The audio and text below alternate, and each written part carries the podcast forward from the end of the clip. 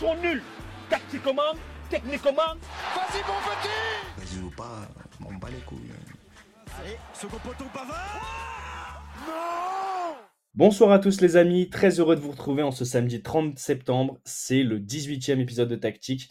Alors on tient tout de suite à, à s'excuser, chers auditeurs, pour euh, l'épisode qui n'a pas pu avoir lieu la semaine dernière. On a rencontré des soucis techniques. Normalement, ça devrait être réglé. Et puis, euh, si c'est pas réglé, on, on tâchera de faire en sorte euh, que ce soit réglé très très très rapidement. En tout cas, voilà, très heureux de vous retrouver pour ce 18e épisode déjà, samedi 30 septembre. Et aujourd'hui, casting euh, petite garde rapprochée, les meilleurs, les experts, les plus forts. À ma gauche, j'ai Monsieur Baba qui est là. Salut Baba. Salut Sacha, salut Brice, salut tout le monde. Ah, tu as teasé aussi le deuxième invité. Donc salut Brice. salut Baba, salut Sacha, salut toutes les, tous les auditeurs. Baba, il est fort aussi sur les, les passes dès, dès l'entame de, de match. Tu vois, même avant, le, avant la présentation du 11, il, il fait des passes. Ça, c'est beau. Pied droit, pied gauche, toujours. Pied droit, pied gauche. En forme olympique, les gars? En forme olympique. Exactement. Bon, super. Toujours, toujours. On va pas perdre plus de temps que ça. Samedi 30 septembre, tactique épisode 18, c'est parti. Alors messieurs, euh, il est à peu près 19h40, euh, un, peu, un peu moins même, euh, et nous sommes samedi, et cet après-midi, à 17h, le Paris Saint-Germain se déplaçait sur le terrain de Clermont, donc euh, actuelle lanterne rouge après avoir, euh, euh, encore concédé un match sans points. Donc les gars, 0-0. Euh, à chaud comme ça, donc je vais te lancer Baba. Toi, tu as vu le match, Brice aussi, je sais. Euh, Qu'est-ce que vous avez pensé de cette prestation parisienne? Euh, Un petit mot aussi sur Clermont si, vous le souhaitez.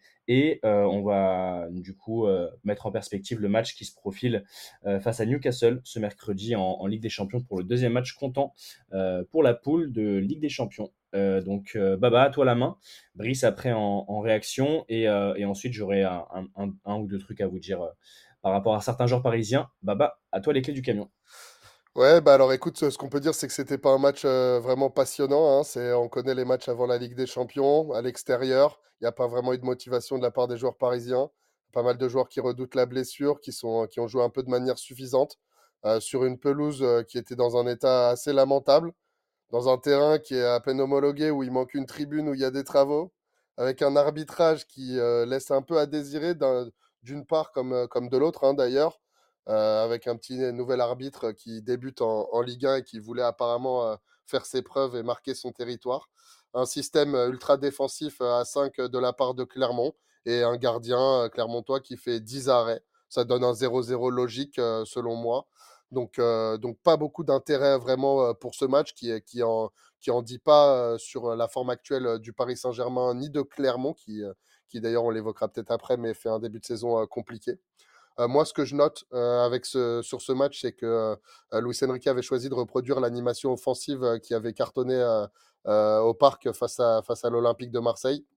Donc, jouer avec quatre attaquants, dont deux véritables ailiers et deux joueurs axiaux, ce qui permet une animation offensive très, très intense avec, euh, avec euh, beaucoup de duels en 1 contre 1 euh, face à des défenses euh, à 4 euh, logiquement et à 5 comme ce soir euh, puisque ça empêche les prises à deux euh, sur les côtés, comme ce qui est normalement la- l'avantage du- d'une défense à 5. Mais avec ce système et cette animation parisienne-là, ça a donné beaucoup de 1 contre 1. Malheureusement, pas beaucoup de réussite pour Dembélé, pas beaucoup plus pour Colomouani ni pour Mbappé, qui a eu tendance à croquer un peu. On a vu le Mbappé un peu des mauvais jours, qui n'a pas, été, euh, pas été très en, en jambes euh, ce soir. Bon, il revenait d'une petite euh, semaine de soins après des petites alertes musculaires je crois, la semaine dernière. Donc bon, on sentait que ça manquait un petit peu de motivation et on sentait que cette animation-là, même si elle était face à un bloc ultra défensif, elle n'était pas euh, euh, tout à fait adaptée, j'ai l'impression, à l'équipe de Clermont aujourd'hui. Euh, si Merci, prends- euh, merci Baba, je te, je te relance Brice. Merci Baba pour, euh, pour ce point assez complet. Dans ce point, tu as évoqué justement ce que, ce que j'allais dire. Donc, on parle d'Mbappé. Moi, j'ai du mal avec ces, ces matchs où Kylian Mbappé essaye de se convaincre et de se persuader qu'il est le seul à pouvoir faire la décision. Il y a plein de bons coups euh, à faire, je pense, euh, des décalages à trouver, un, sur Colomwani. Enfin, on va pas tous les lister, mais il y a eu plusieurs actions où en fait, et encore une fois, je, le précise à chaque fois parce qu'on a l'impression que je n'aime pas ce joueur, mais j'adore ce joueur, euh, j'adore sa manière de jouer, mais il gagnerait à simplifier encore un peu plus son jeu et par, et dans certains matchs, notamment ce match contre Clermont, j'ai trouvé qu'il en faisait beaucoup trop à certains moments où il fallait euh, respecter le jeu, à savoir faire la passe quand le, partenaire est bien démarqué et peut apporter euh, euh, de la rapidité et, euh, et, ouvrir un espace en fait sur le, côté ou en profondeur. Donc voilà, moi je regrette un petit peu ça. Euh, Baba, tu pourras réagir après, euh, Brice sur ce point-là, mais Brice, je te laisse réagir et, revenir sur ce que vient de dire Baba par rapport à ce match. Bah, Baba, il a, très bien posé les, fondations de, cette rencontre, c'est-à-dire qu'on on savait que c'était un, bloc qui allait jouer très bas, le bloc de Clermont, face à une équipe du PSG largement favori. Euh, moi, je reviens surtout sur, tout ce que tu viens de dire toi, c'est-à-dire que j'ai trouvé un peu comme toi, bon Mbappé, c'est-à-dire à peu près comme d'habitude, on sait qu'il est extrêmement talentueux, ça y a aucun souci, mais euh, toujours l'envie de faire la différence lui-même. Et le problème, c'est que quand il y a un joueur comme ça dans l'équipe, ça va à peu près, puisque bah, en fait globalement ça joue assez collectif. Mais le souci, c'est que je trouve qu'au PSG, il y a quand même quelques joueurs dans ce, dans cette, dans ce profil-là. On peut penser à Dembélé qui a pourtant fait euh, un gros match. Euh, il y a Dembélé, il y a Barcola qui souvent font un crochet trop ou qui n'ont pas encore l'aspect vraiment tueur euh, devant, devant le but ou en tout cas dans la surface. Alors certes, Colomwani n'a pas fait une rencontre incroyable, mais je trouve qu'il a, il a ce profil un peu plus collectif euh, qui peut permettre au PSG euh, de se procurer plus d'occasions. Euh, parce que dans on sent, on sent Brice, hein, je, te, je, te, je, te, coupe deux secondes, je te, je te redonne la parole, mais on sent que Colomwani, pour l'avoir beaucoup vu jouer euh, du côté de Francfort en Allemagne. Euh, il est encore, tu vois, dans une période d'adaptation sur ses placements, euh, le jeu en déviation qui qu'il usait beaucoup en Bundesliga. Je pense qu'il est vraiment en train de prendre ses marques, l'international français. Et, et, je suis assez confiant sur son, je dirais pas sa marge de progression, parce qu'il a toujours une marge de progression, mais sur sa capacité de s'adapter rapidement à ce nouvel environnement parisien. Et euh, donc, à voir. Ensuite, euh, par rapport à, à, Dembélé et Barcola, Barcola, je trouve qu'il a du feu dans les, du feu dans les jambes et, et à voir euh, lui, je lui laisse euh, encore 2-3 matchs pour, euh, pour voir vraiment si justement il, il saura apporter cette passe au moment où il faut la faire. Mais en tout cas, c'est vrai qu'il est déstabilisant et des, fois tu prends aussi la feinte derrière l'écran. Et, euh, et, voilà, je te relaisse la main, Brice, tu veux parler de, de Dembélé et autres. Bah, Dembélé, pour moi, euh, c'est en tout cas offensivement celui qui a été le plus dangereux, je trouve. Euh, parce que euh, il fait des. Alors certes, parfois il s'entête à faire un crochet un petit peu superflu, mais en tout cas, c'est lui qui a provoqué le plus dans la surface. Euh, et qui et, pour, pour le coup plutôt à bon escient. En tout cas, c'est, je me souviens de sa frappe euh, en première mi-temps ras du poteau qui est sorti par le gardien, qui a, fait un très bon match. Baba l'a rappelé, mais euh, mais pour le coup, je l'ai trouvé un petit peu plus tueur, même s'il n'a pas marqué, mais en tout cas un peu plus percutant devant. Et pour revenir sur Barcola, Barcola très bon joueur, très technique, ça, il n'y a aucun souci. Euh, parfois, je trouve qu'il a un peu de déchet, c'est-à-dire qu'il va prendre une décision parfois discutable, même si on sait qu'il est très jeune et qu'il va progresser. Mais euh, défensivement, il a fait le taf, en tout cas. Ça, faut le, ça, faut le souligner parce que bah, quand tu as autant d'offensifs, il faut quand même que tu aies des joueurs qui reviennent derrière. Euh, D'ailleurs, euh, euh, je reviens aussi sur le fait que Clermont a eu beaucoup d'espace en contre. Heureusement qu'ils n'ont euh, ils pas été très efficaces parce qu'ils auraient pu punir le PSG. Euh, je pense à la double parade de Donnarumma parce qu'il a été pas mal critiqué, mais c'est mmh. vrai que sur sa ligne, euh, c'est quand même assez impressionnant. Alors certes, il a de la réussite aussi sur l'occasion, hein, bien sûr, mais, euh, mais en tout cas, le, le, Clermont aurait pu punir le PSG euh, en, en, étant un peu plus juste devant. Euh, pour en ouais. revenir sur, ce, sur cette rencontre-là, bah, le PSG doit gagner le match. Je pense notamment, alors Baba en a parlé, le terrain était horrible, mais ça c'est ouais, une petite technique de petit club. Je pense à Giroud aussi, qui faisait ça avec la GIA, qui, qui envoyait un, un terrain un peu déplorable face à une équipe largement supérieure sur le papier pour essayer de faire déjouer l'adversaire. Euh, alors certes, c'est vrai que le terrain était très mauvais, mais j'ai vu une action de grande classe du PSG à un moment où ça a joué en une touche de balle euh, sur une espèce de contre-attaque, c'était magnifique. Euh, ouais, en, en avec Ramos où, euh, qui, qui, mange un peu la feuille, il s'emmène les pinceaux. Ouais. Mais en tout cas, l'action était magnifique et, et aurait mérité d'aller au bout. En tout cas, euh, le PSG bah, peut nourrir des regrets sur un match comme ça, c'est clair. Mais euh, le PSG va s'habituer à genre, enfin, est habitué à ce genre de rencontre puisque toute l'année euh, en Ligue 1, c'est des équipes qui ferment le jeu globalement, hein, à part quelques ouais. cadors de, de, de, Ligue 1. Euh, globalement, les équipes plus faibles sur le papier vont, vont mettre le bus derrière et essayer de, de prendre un point. Bon, on a évoqué euh, la base du match. Euh, juste avant d'ouvrir, Baba, avec toi sur, euh, sur ce qui se présage mercredi, la réception, non, le déplacement sur le terrain de Newcastle en Ligue des Champions. Je fais une petite transition, notamment sur Clermont, du coup. J'ai dit dernier, mais c'est ni vrai ni faux. Ils sont avant-dernier, avant le match de Lyon, de Lyon qui joue ce soir et qui se déplace sur sur euh, le terrain, euh, non, qui joue demain, euh, qui joue demain, pardon, Lyon. qui... À Reims. À Reims. Dans l'après-midi, Brice, c'est ça? Ouais, à 13h, ouais. À 13h, super, merci Brice. Et j'allais dire euh, à Monaco, mais c'est Marseille qui se déplace ce soir à Monaco. Mm. Donc on va parler de Clermont, qui est en fait avant-dernier, mais avec un match en plus euh, donc, euh, par rapport à l'Olympique lyonnais. Et qui a ouais, là, un, un match, enfin, un début de saison assez compliqué. Zéro victoire pour l'instant, deux matchs nuls et cinq matchs perdus. Euh, donc euh, une différence de but négatif de moins 7. Mais en fait, dans le contenu, c'est surtout une équipe qui, euh, donc là on l'a vu, très très défensive, vraiment faire le bloc, mettre le bus contre le Paris Saint-Germain pour éviter justement, et t'as pointé, ça m'a fait assez sourire, la technique du terrain qu'on connaît un peu tous sur les matchs. Notamment même, en district ou un peu en ligue où, où les équipes 1 ont des beaux terrains et finalement on joue sur les, les terrains des équipes 2 ou 3 avec, euh, avec les cratères de partout pour ne pas pouvoir développer, développer un jeu euh, léché. Euh, mais voilà, match, match assez compliqué, on l'a dit pour Clermont, mais début de saison assez compliqué, même si je pense qu'il y a encore des, pas mal de qualités, notamment, notamment Joanne Gastien, peut-être le capitaine Gonalon aussi, qui a toujours un bon pied. Après, c'est vrai qu'il vieillit, mais, euh, euh, je pense que Clermont peut être une équipe qui va se, relever euh, dans, les, prochains matchs, même si le niveau est, reste un peu plus faible que, certaines années où, on avait vu justement le, club qui est monté il y a quelques, saisons rester un peu plus dans le ventre mou du championnat. À voir. En tout cas, on souhaite une, une bonne saison à l'équipe de Clermont. Les gars, on va euh, viser euh, les étoiles. On est tous euh, motivés par ça. Les étoiles, c'est la Ligue des Champions. Et la Ligue des Champions pour le PSG, c'est mercredi face à Newcastle. Baba, par rapport à ce match, tu tires des conclusions ou vraiment aucune? Et qu'est-ce que tu vois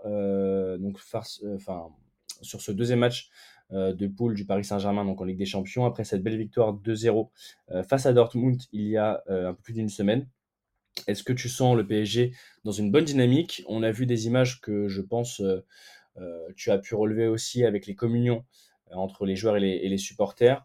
Voilà, des images assez fortes qui montrent aussi l'état d'esprit, j'allais dire retrouvé, mais trouvé par ce collectif dirigé par, Luis Enrique. Voilà, Baba, qu'est-ce que tu penses de ce match qui, de ce match qui se profile mercredi? Et est-ce que tu es confiant cette année, du moins pour l'instant, en Ligue des Champions?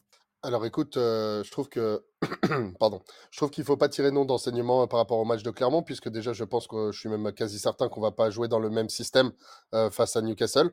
Euh, alors euh, je l'ai évoqué un petit peu, mais là on jouait avec un système très très offensif, avec euh, quasiment quatre joueurs euh, euh, très offensifs. On peut remarquer que ce système il avait été mis en place un peu à la surprise générale contre Marseille, euh, parce que j'imagine que Luis euh, Enrique s'attendait à avoir un système très défensif de la part de Marseille et ici de Clermont, euh, ce qui sera pas le cas de Newcastle euh, qui joue en 4-3-3 habituellement. Donc je pense qu'on va retourner vers le système qui avait été mis en place euh, avant avec Vitinha qui va jouer un petit peu le rôle de Barcola ce soir et qui va euh, s'excentrer un petit peu sur le côté gauche pour libérer les montées offensives de l'autre côté de Hakimi qui, euh, qui aura un rôle un peu plus libre et qui va permettre de, de- contrebalancer euh, le poids défensif apporté par Vitinha sur le côté gauche. Euh, donc à mon avis, on va avoir un système un peu plus équilibré euh, que celui qui, est, euh, qui, qui a été présenté aujourd'hui. Et je reviens, euh, je fais une petite parenthèse là-dessus, mais à mon avis, je vous ai trouvé un petit peu dur avec, euh, avec les attaquants du Paris Saint-Germain. Il faut savoir que ces, ces joueurs-là, ils ont cinq ou six matchs ensemble euh, euh, dans les jambes et ils se connaissent pas forcément très bien. Il y a des repères qui sont à prendre. Il y a une animation qui est toute, qui est complètement différente de celle de la saison précédente. Et donc, c'est aussi, euh, faut que ça se mette en place euh, euh, tout doucement. Il n'y a pas eu encore euh, euh, beaucoup de- d'entraînements. euh, et on a, il y a eu beaucoup de matchs qui se sont, euh, qui sont enchaînés. Donc, euh, donc moi, j'ai bon espoir que tout ça se mette en place euh, euh, euh, petit à petit. Euh, pour Newcastle, je pense qu'il va, ça va être un match compliqué. Euh, c'est une équipe qui fonctionne, qui n'a pas eu un début de saison euh, euh, très réussi, mais qui, euh, mais qui commence à se mettre en place avec une énorme claque en, en première ligue euh, la semaine dernière, euh, euh, 8-0. Euh, bon, c'était un match un peu anecdotique, mais ça, ça, en- ça en dit long quand même sur, euh, sur l'état de forme et de motivation de l'équipe.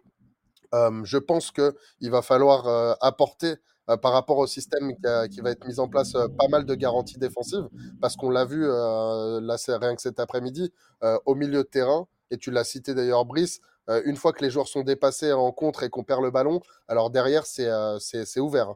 Et puis quand on a des défenseurs comme Danilo et qui ont été alignés et qui sont euh, qui tirent leur charrette derrière et qui qui sont pas très rapides, c'est très compliqué par rapport au contre-attaque adverse.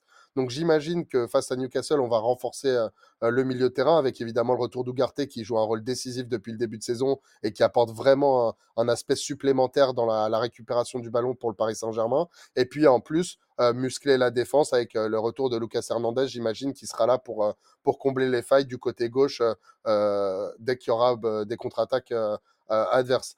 D'un œil plutôt global, je suis quand même plutôt satisfait de ce début de saison du Paris Saint-Germain en Ligue des Champions. C'est vrai que l'opposition face à Dortmund, elle n'était pas incroyable. C'était un match qui a été maîtrisé de bout en bout sans que ça soit forcément spectaculaire, mais j'ai trouvé qu'il y avait vraiment que le, le, PSG a laissé très peu de failles, que ce soit des failles défensives ou même sur la sur l'état d'esprit, la conservation du ballon et l'utilisation du ballon. Donc j'imagine que qu'il va falloir renouveler l'exploit face à une équipe qui selon moi est supérieure, qui est Newcastle. Donc j'attends de voir. Je suis, assez positif.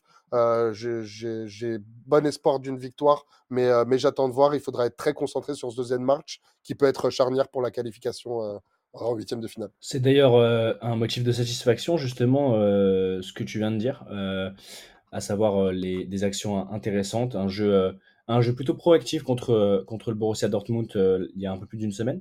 Et justement, je mets ça en en parallèle avec ce que tu disais juste avant, où tu nous reprochais un petit peu de, de titiller les, les, attaquants parisiens, même si je pense qu'on a mis assez, de bémol, par exemple, sur euh, je pense qu'il lui faut encore quelques matchs pour, pour bien s'acclimater, etc. Mais ça prouve aussi que ce sont des joueurs de qualité, puisqu'on a vu des trucs vraiment intéressants face au Borussia Dortmund. je pense notamment au toucher de balle de Gonzalo Ramos, on voit que c'est un joueur qui peut, qui peut voilà, marquer vraiment comme un numéro 9, toucher de balle en finesse aussi. Euh, une palette assez complète. Euh, Dembélé, on a vu tous ces débordements sur le côté. Euh, qu'on connaît hein, depuis, depuis toutes ces années, notamment à Dortmund, puis après au Barça. Mais je veux dire, on a vu quand même, sans que les joueurs n'aient passé beaucoup de temps sur le terrain, sur des matchs, même s'ils se voient la semaine d'entraînement, mais, mais ils ont réussi quand même à créer des, des, euh, des, certains automatismes. Euh, on peut parler de bonnes connexions, notamment entre Dembélé et Mbappé. On sait que les deux sont, sont potes, donc, euh, donc assez intéressant. Grosse opposition peut-être contre, contre Newcastle, qui avait gagné d'ailleurs contre Manchester City, mais en, en Coupe de la Ligue anglaise. Il y a deux matchs de cela, avant une belle victoire aussi face à Burnley. Aujourd'hui, 2-0. Brice, je te laisse reprendre sur ce que vient de dire Baba. Après, Baba, je te laisserai la main pour conclure. Et puis après, on parlera de l'Olympique de Marseille. Ouais, bah, je suis d'accord avec tout ce que vous avez dit. Je vais remonter même un peu plus loin euh, sur la forme de Newcastle, qui, est, qui a, comme l'a dit Baba, a fait un début de saison plutôt raté. Mais euh, sur les cinq derniers, en tout cas, ils n'ont pas pris de but depuis euh, sur les cinq derniers matchs. Donc c'est quand même notable, même s'ils ont été largement dominés lors du premier match de Ligue des Champions contre le Milan AC. Euh, dont une occasion de Léao euh, que tout le monde a dû voir, où euh, vraiment il enrhume toute la défense et il, rate la finition. Mais en tout cas, Newcastle a pris un bon point à l'extérieur. Newcastle, je suis d'accord avec Baba, pour moi est meilleur que Dortmund cette année. Donc ce sera une opposition tout autre euh, pour le PSG à l'extérieur. Juste un point, Brice, par rapport à exactement la, phrase que tu viens de prononcer, que tu trouvais Newcastle meilleur que Dortmund. Bah, je pense que c'est un constat qu'on a un peu tous fait sur ce mmh. match face au Paris Saint-Germain. Mais quand je regarde en championnat, finalement, c'est pas c'est pas si terrible que ça. C'est pas si terrible que ça. Ils sont alors que le Bayern joue actuellement, je crois, face à Leipzig, si je dis pas de bêtises. D'ailleurs, que le Bayern perd 2 buts 1 pour l'instant face à Leipzig. Bah, le Borussia Dortmund est quatrième devant le Bayern avec 6 euh, matchs joués en, Bundes, 4 euh, victoires pour 2 nuls et 0 défaites. C'est pour ça que c'est, euh, c'était un truc qui est vachement ressorti, notamment sur les, les réseaux sociaux. on sait justement les influences de certains supporters, etc. Et on voyait beaucoup de messages disant vous prenez l'équipe de, enfin vous la, sphère médiatique prend beaucoup euh, le Borussia Dortmund comme une équipe de peintres parce que c'est contre le Paris Saint-Germain alors que ça marche en championnat. Et c'est vrai qu'il y a quand même un peu une part de vérité, euh, là-dessus où on les voit plutôt bons en, Bundesliga et bien moins bons contre le, Paris Saint-Germain, mais si je pense que le Paris Saint-Germain réussit aussi à, bien déstabiliser cette équipe allemande, euh, Brice. C'est clair. Après, on verra, on verra le prochain match de Dortmund en Ligue des Champions, la réception du Milan. Euh, ça va être un vrai test pour eux parce que s'ils perdent ce match-là, euh, bah, ce sera très compliqué d'espérer se qualifier. Je suis d'accord avec toi, le, début de, saison euh, de Dortmund est convaincant au niveau comptable. Après, quand tu regardes un petit peu les matchs dans le détail, c'est pas non plus la, grande folie. Euh, les attaquants euh, sont pas en énorme réussite. C'est des, des, légendes du club comme Marco Reus qui, qui permettent d'empocher les trois points très souvent. Euh, mmh. donc, donc ouais. après, c'est vrai que on est resté focus sur ce match contre le PSG où pour le coup ils ont vraiment rien proposé. Euh, Ouais. alors après, c'est toujours à double tranchant ce genre d'analyse, puisque on se dit qu'ils n'ont rien proposé, mais il faut aussi euh, souligner la, la Voir ce que le PSG. C'est ça, il Mm. faut aussi souligner la, la prestation du PSG dans ce match-là. Euh, ils ont quasiment pas dépassé le milieu de terrain, Dortmund, donc on aurait vraiment dit une attaque-défense. quoi. Euh, à voir. Après, là, pour revenir sur Paris euh, à Newcastle, moi je pense que le match va être très compliqué. Si le PSG, pour moi, le PSG est quand même meilleur sur le papier, bien sûr.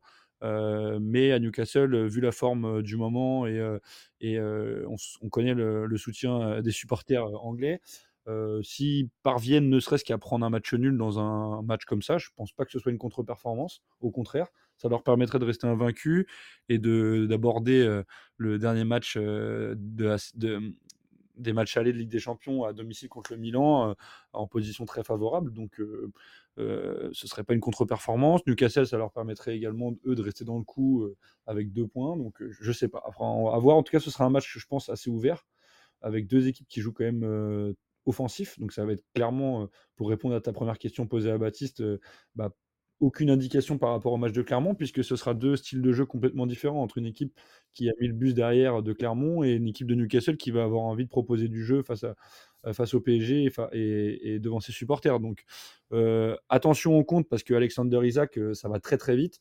Et puis devant, ils ont quand même du poids, ils ont des joueurs, ils ont des joueurs d'impact et, de, et des joueurs de tête qui peuvent faire pas mal de, dégâts.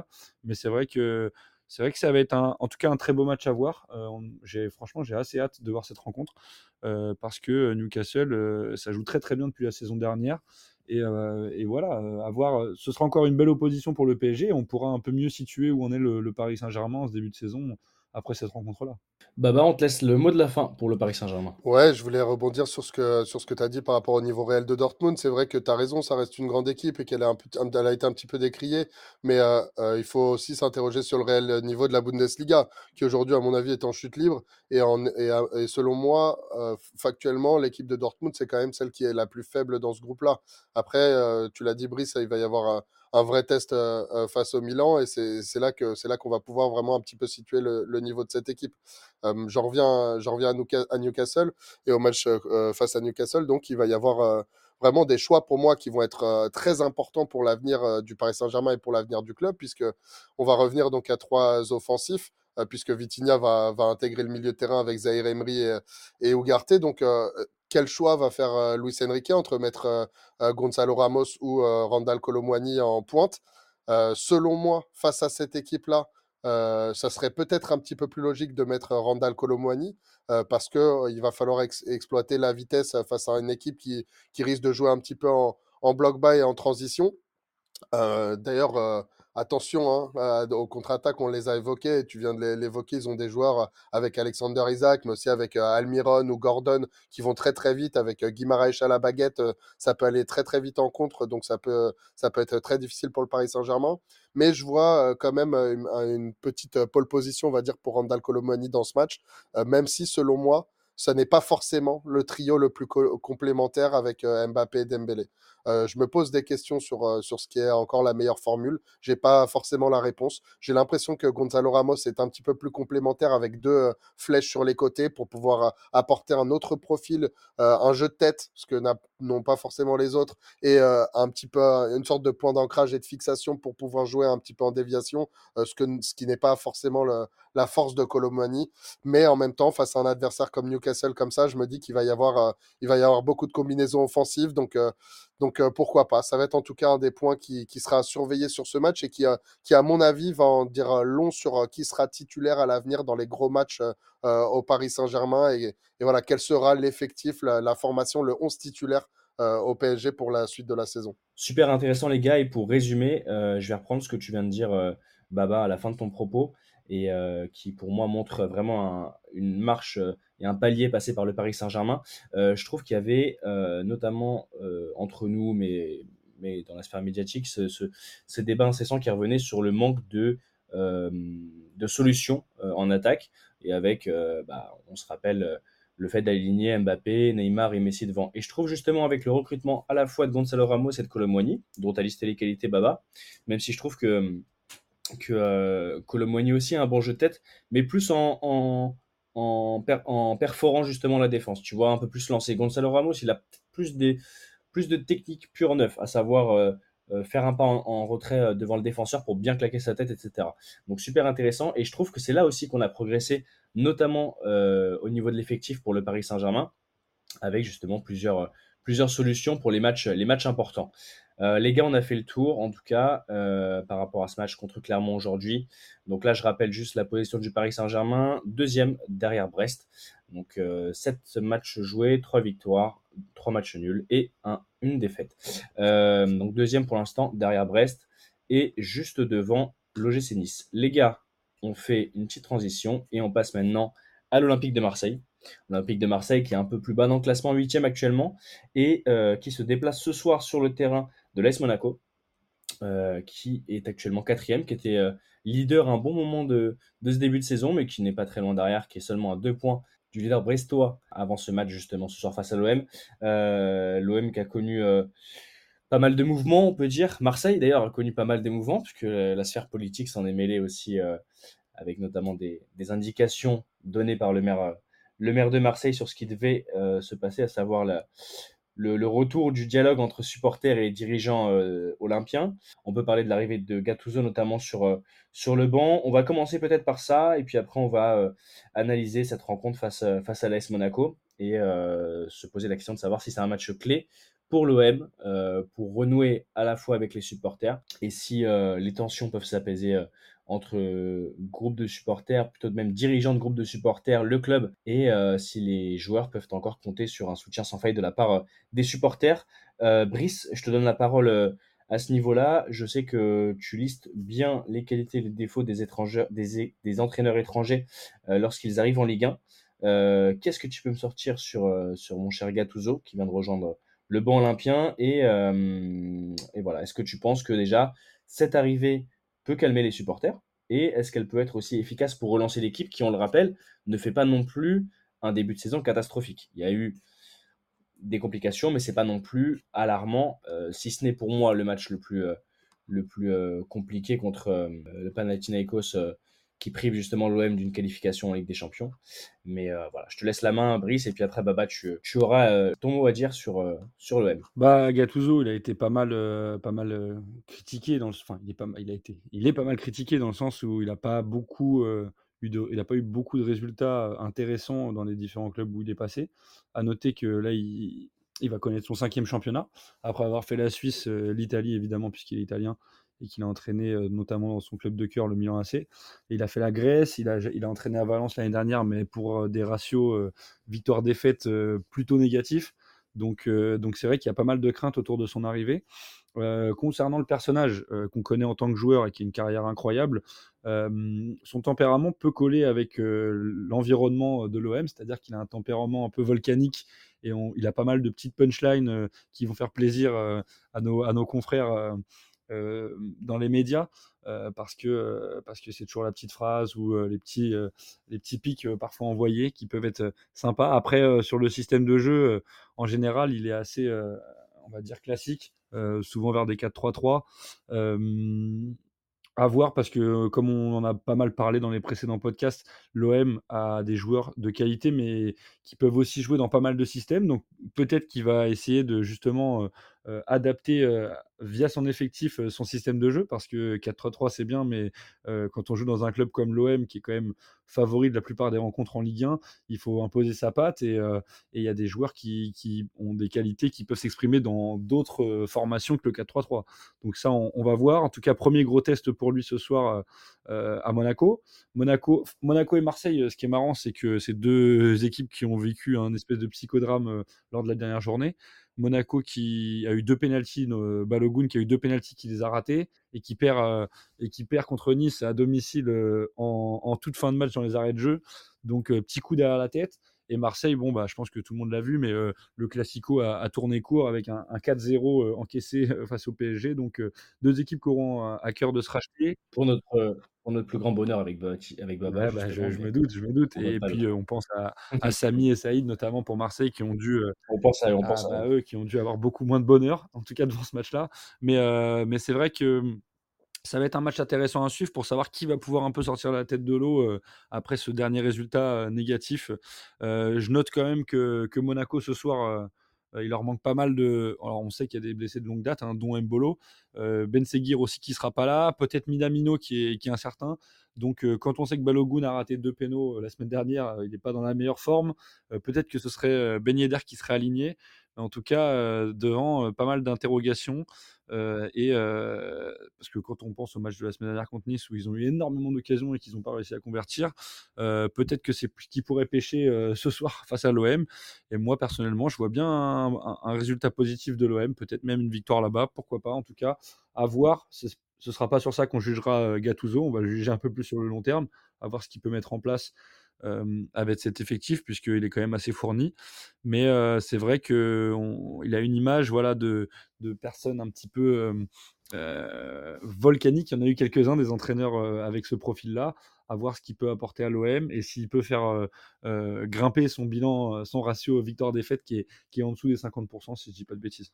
Merci beaucoup pour ce, petit coup de pinceau sur, euh, sur Gattuso qui rejoint justement le, le club olympien. Brice, euh, Baba, toi, je vais plutôt euh, te demander ce que tu penses notamment de cet effectif et de la, la, la main-d'œuvre dont, dont bénéficie Gattuso justement en arrivant à l'OM. on a beaucoup parlé cet été, tous les trois ensemble, de, du recrutement marseillais, des arrivées assez intéressantes. Euh, je pense notamment à Kondogbia au milieu de terrain, je pense euh, à Renan Nodi à gauche, et euh, je ne vais pas lister tous les, tous les arrivants à Marseille, mais Aubameyang notamment devant. on était plutôt optimiste. On était plutôt optimiste et je ne vais pas vous mentir, il y a, on va pas revenir, on en a déjà parlé sur l'épisode précédent, mais de, donc de la crise à l'OM qui oppose les, certains responsables de groupes de supporters, Pablo Longoria et à la direction marseillaise.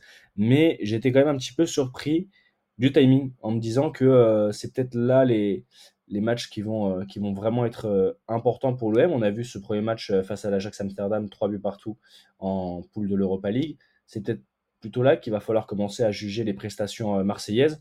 Baba, ton avis, toi, justement, sur, bah, sur l'effectif? Est-ce que Marseille, en termes d'effectif et de force de frappe, peut faire une bonne saison et peut se relever de cette mini-crise, en tout cas d'un point de vue sportif. Et ensuite, par rapport à, Gattuso, est-ce que tu penses que lui aussi peut être sous la pression euh, bah, des supporters euh, marseillais On a notamment vu le, son prédécesseur euh, Marcelino partir au bout de quelques matchs, cinq matchs je crois, de, de championnat. Donc ton avis à ce niveau-là, plus sur l'aspect vraiment qualitatif de, de l'effectif marseillais est-ce que tu les vois euh, quand même performer sur les prochains matchs, notamment ce soir face à Monaco et, euh, voilà, et un peu plus largement sur, euh, sur Gattuso, mais sur l'aspect pression dont a parlé un petit peu Brice en, avant Alors écoute, pour moi, tu l'as dit, il y a une crise à l'OM, mais la crise, elle est plutôt institutionnelle que sportive. Euh, on va pas dire que l'OM fait un mauvais début de saison. Je suis désolé, ils sont à la, ils la 8e, 7 ou 8e place avec 9 points. Ils peuvent revenir à la 3e place ex en gagnant leur match ce soir. Ils ont perdu un seul match bon, en tout début de saison, qui était le match primordial qu'il fallait pas perdre pour se qualifier en Ligue des Champions, malheureusement, mais ça a été vraiment, ça s'est joué à des détails et ils ont manqué de chance avec un arbitrage un peu délicat. Et puis, ils ont pris une gifle face au Paris Saint-Germain, mais qui était de toute façon bien supérieur, et alors que la crise institutionnelle avait déjà commencé. Alors moi, avant de revenir sur l'effectif et pour répondre précisément à ta question, euh, n'importe quel effectif, il doit être utilisé, il doit être manié, si je puis dire, grâce à un chef d'orchestre. Euh, un effectif avec des joueurs, ça donne rien sans un entraîneur qui sait euh, utiliser et tirer le meilleur des joueurs qu'il a à sa disposition. Donc pour moi, le choix de, de Gattuso, c'est un, vrai bon choix. Je vais mouiller un peu parce que c'est un peu, euh, un peu, un peu tôt pour, euh, pour euh, donner un avis comme ça, mais, mais selon moi, c'est vraiment un entraîneur qui a le profil qui correspond parfaitement à la fois à l'environnement de l'OM, avec un gros caractère, avec, c'est un grand joueur, donc il aura une légitimité dans le vestiaire, et puis en plus, c'est un, entraîneur qui fait travailler ses équipes, qui les fait courir, qui donne une mentalité, qui insuffle quelque chose. Donc, donc c'est, c'est pas pour rien que qu'on a fait appel à lui en, milieu de saison, et puis, enfin en milieu de saison, en début de saison, mais je veux dire en cours de saison, alors que la saison est déjà lancée. Donc je pense que c'était le bon choix, puisque c'est pas un, entraîneur qui est là pour, euh, pour, voilà, pour créer un projet, pour créer un nouveau cycle. Non, il est là pour, pour reprendre une équipe euh, qui a besoin de confiance, qui a besoin de, de, de, voilà, de victoire euh, dans, dans le court terme. Donc, à mon avis, c'est un bon choix. Je vais revenir rapidement sur ces, sur ces passages à l'étranger sur ces dernières saisons. Tu l'as dit, Brice, ils sont pas forcément très réussis, mais moi j'ai envie d'insister un peu plus sur ces passages en Italie, à Milan ou à Naples, où à chaque fois il arrive dans ces conditions-là, c'est-à-dire qu'il est, il arrive en milieu de saison, souvent vers le mois de novembre, décembre, où il remplace un entraîneur et il arrive un peu en tant que solution de secours. Et à chaque fois, il s'en est plutôt bien sorti. À Milan, il, fait remonter le club qui était un petit peu en crise. Euh, il les fait arriver jusqu'à la sixième place la première année, puis il fait cinquième place l'année suivante. Il n'obtient pas la Ligue des Champions, mais il a quand même des plutôt bons résultats. C'est à l'époque 2017-2018 euh, où il y a une véritable transition au Milan AC avec des changements d'actionnaires. Euh, à Naples, après, il remplace Carlo Ancelotti, qui, vient de se faire virer, euh, qui est en, froid avec la direction. Il y a une véritable crise aussi dans le club. Euh, ça va plus du tout. Il réussit à faire une bonne saison. Il ramène, il ramène le club à la septième position, ce qui n'est pas énorme, mais il remporte la, Coupe d'Italie. Et puis, il fait, il fait cinquième l'année suivante, où ça se joue dans un moussoir de poche. Il termine à deux points de la deuxième place. Enfin, il amène des bons résultats. Et donc, je pense qu'il pourrait se passer la même chose à l'OM. Et puis, en plus, la chance qu'il aura cette saison, c'est que pour répondre plus précisément à ta question, c'est qu'il bénéficie d'un effectif qui est très bien constitué. À mon avis, moi, j'avais peur que, euh, à cause de cette non-qualification en Ligue des Champions, l'effectif euh, de l'OM soit affaibli, qu'il y ait eu des ventes. Bon, il y en a eu. Hein, euh, L'OM s'est séparé de Sanchez, de Gendouzi, de quelques joueurs comme ça, mais finalement l'équilibre il est toujours là. Il y a des joueurs en puissance à chaque poste du terrain, peut-être avec une petite faiblesse en défense selon moi, mais sinon il y a des joueurs, il y a des postes qui sont quasiment doublés partout. Euh, il y a un vrai effectif et maintenant il faut le mettre en œuvre. Il faut trouver le bon système. Tu l'as dit, Brice, euh, euh, il est adepte du 4-3-3, Gattuso, mais il pourra potentiellement s'adapter avec un 4-2-3-1 ou en tout cas avec un système un peu plus offensif que le 4-4-2 avec deux lignes de 4 et, et deux attaquants sur, le, sur le plan offensif. À mon avis, ça risque de correspondre un peu plus à la philosophie de l'OM et aux qualités intrinsèques des joueurs. Moi, ça fait plusieurs matchs que je milite pour intégrer Aminarit et, et dans, ce, dans cette équipe-là, qui, qui n'étaient pas les choix de Marcelino initialement. Je trouve qu'ils apportent vraiment du lien, ils apportent vraiment une qualité offensive à cette équipe qui permet de vraiment de, de voilà, de, réguler l'équipe. Et en même temps, il y a des joueurs qui n'ont pas encore été lancés. Qui, je pense à Correa, qui, est quand même un grand joueur et qui a quand même fait ses preuves en Italie. Et il y a des joueurs comme ça qui n'ont qui pas répondu à, à tout leur, le potentiel qu'on attend d'eux.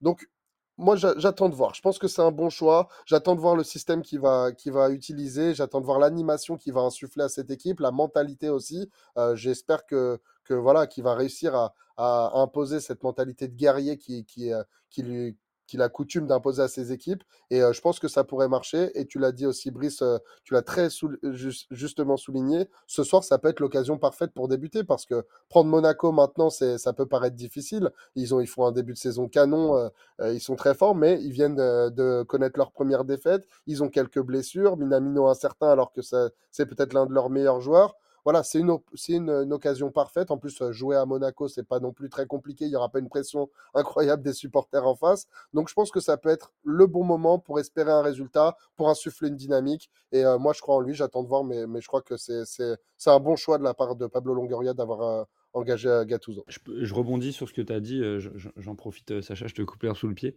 mais euh, je, suis, totalement d'accord avec, avec ton analyse de, de son profil sur le, côté un peu pompier de service. Et d'ailleurs, c'est un peu aussi ce qu'ils vont faire à l'OM, c'est-à-dire qu'ils lui proposent un contrat d'un an, c'est-à-dire jusqu'à la fin de saison, avec une en option. Donc j'imagine que si ça se passe bien pour lui et qu'il arrive à, atteindre les objectifs fixés par la direction, il sera prolongé. je rebondis aussi sur ce que tu as dit. C'est vrai qu'il a un gros passif à la fois de joueurs et d'entraîneurs en Italie.